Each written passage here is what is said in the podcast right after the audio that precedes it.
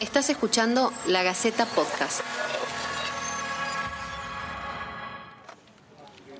Hola, mi nombre es Pablo Amada y esto es En Cuarentena, la crisis del coronavirus.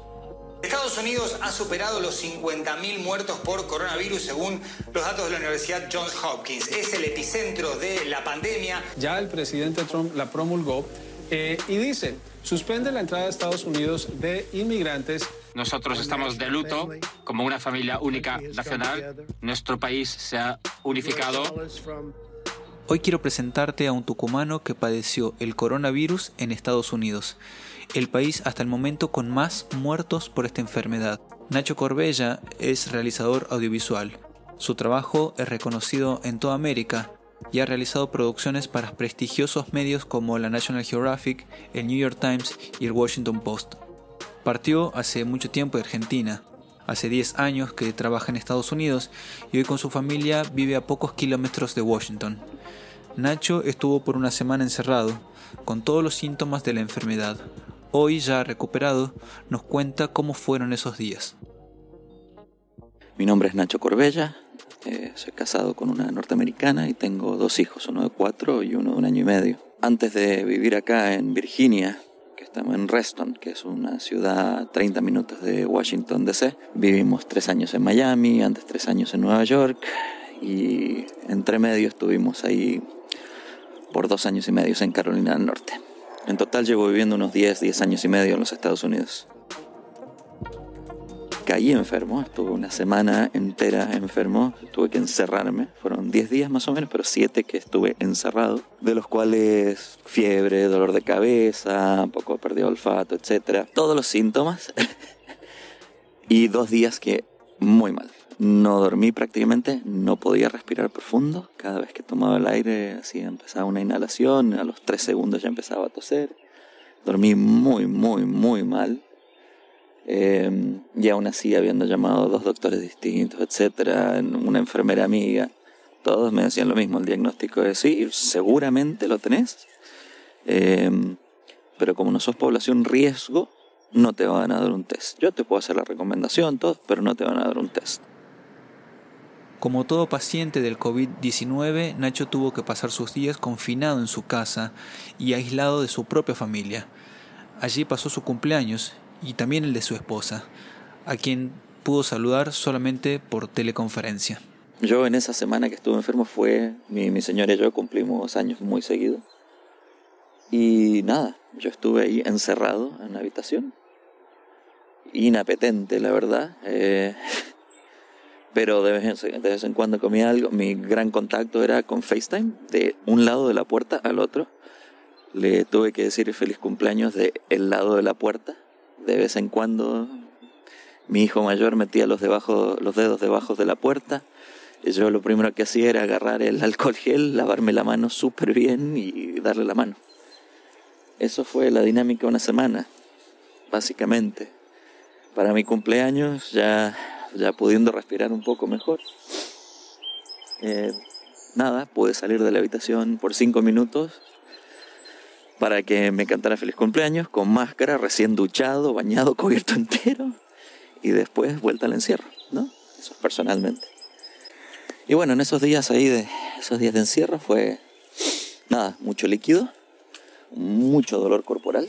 Eh, lo único que me bajaba el dolor corporal era pegarme unas cuatro duchas al día, ver mucha tele, la cama, de nuevo, levantarme, ducharme, pa, hacer la cama, eh, cuando estaban todos dormidos, yo agarraba, metía todo, toda mi ropa en bolsa de basura, desinfectaba todo, la llevaba a la habitación, de nuevo, y me pegaba una ducha y llevaba la bolsa a lavar la ropa, metía todo en la lavadora a la mayor temperatura, y luego si lograba pestañear algo, me ponía una alarma para ir a buscarlo, secar la ropa, volver a encerrarme todo con guantes, cubierto, tratando de no dejar ningún rastro en ningún lado.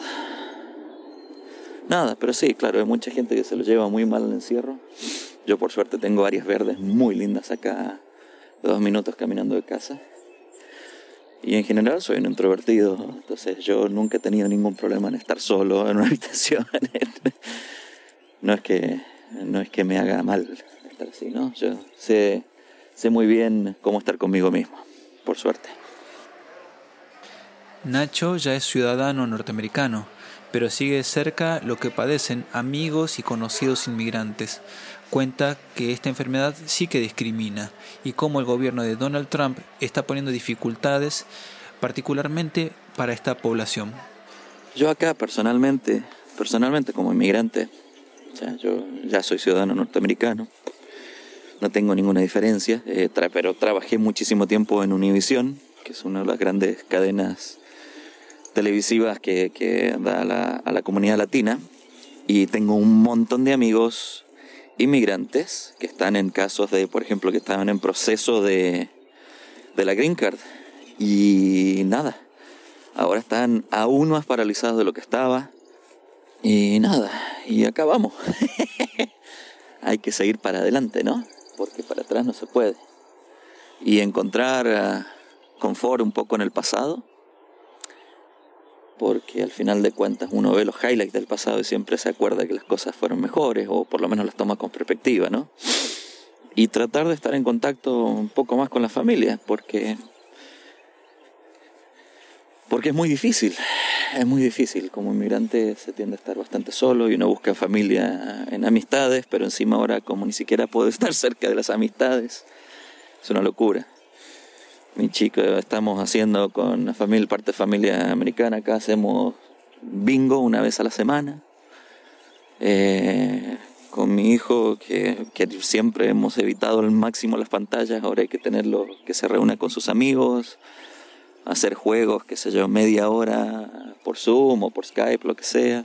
Y nada, lo que decía, hay que encontrar confort un poco en el pasado, porque el futuro hasta ahora está muy... se sigue viendo un poco oscuro, ¿no?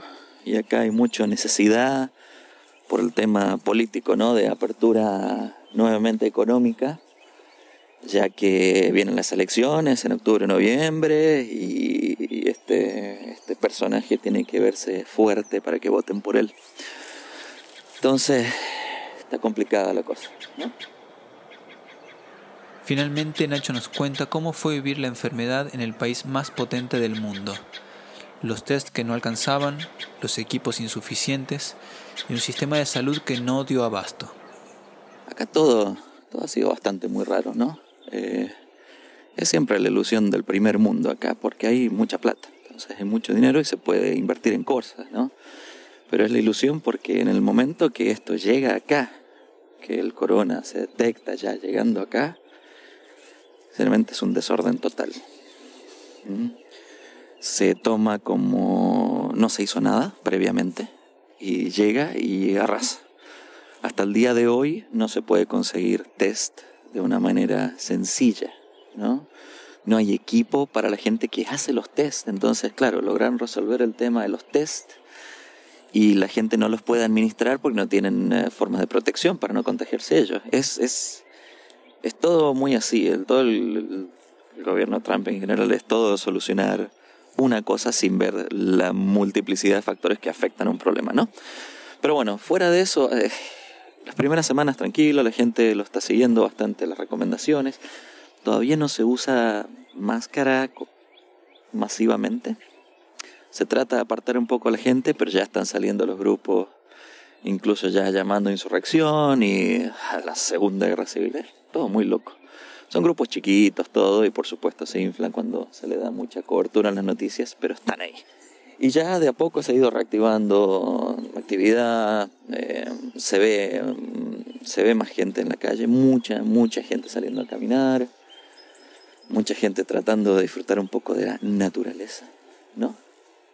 pero en eso estamos ahora.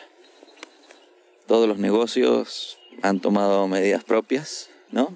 Acá no se cursa multa si estás abierto o cerrado, no se cursa multa si no estás utilizando una máscara, eh, no se cursa multa si estás muy cerca de otra persona o cosas así. Acá el tema de la libertad es muy. es un tema, tema muy sensible, ¿no? Y acá todo lo toman como restricción de libertad, etcétera, etcétera, cuando son cosas de salud pública, ¿no? Mi viejo tenía un viaje ahora que justo iba a coincidir con nuestros cumpleaños, lo tuvo que cancelar, por suerte.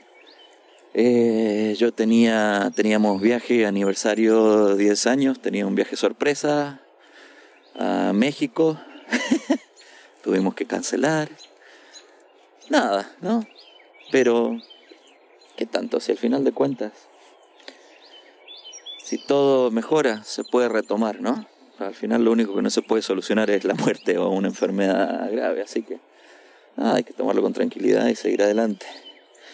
Y acá lo más importante es votar, porque no puede haber instituciones tan débiles y terribles que no están haciendo nada como en este momento. Así que esperando con ansias que lleguen las elecciones para poder derrocar a este monstruo. Esto fue En Cuarentena, la crisis del coronavirus. Déjanos tus preguntas y comentarios que vamos a estar brindando información chequeada permanentemente. Y por favor, en lo posible, trata de no salir de casa. Colabora y nos cuidemos entre todos.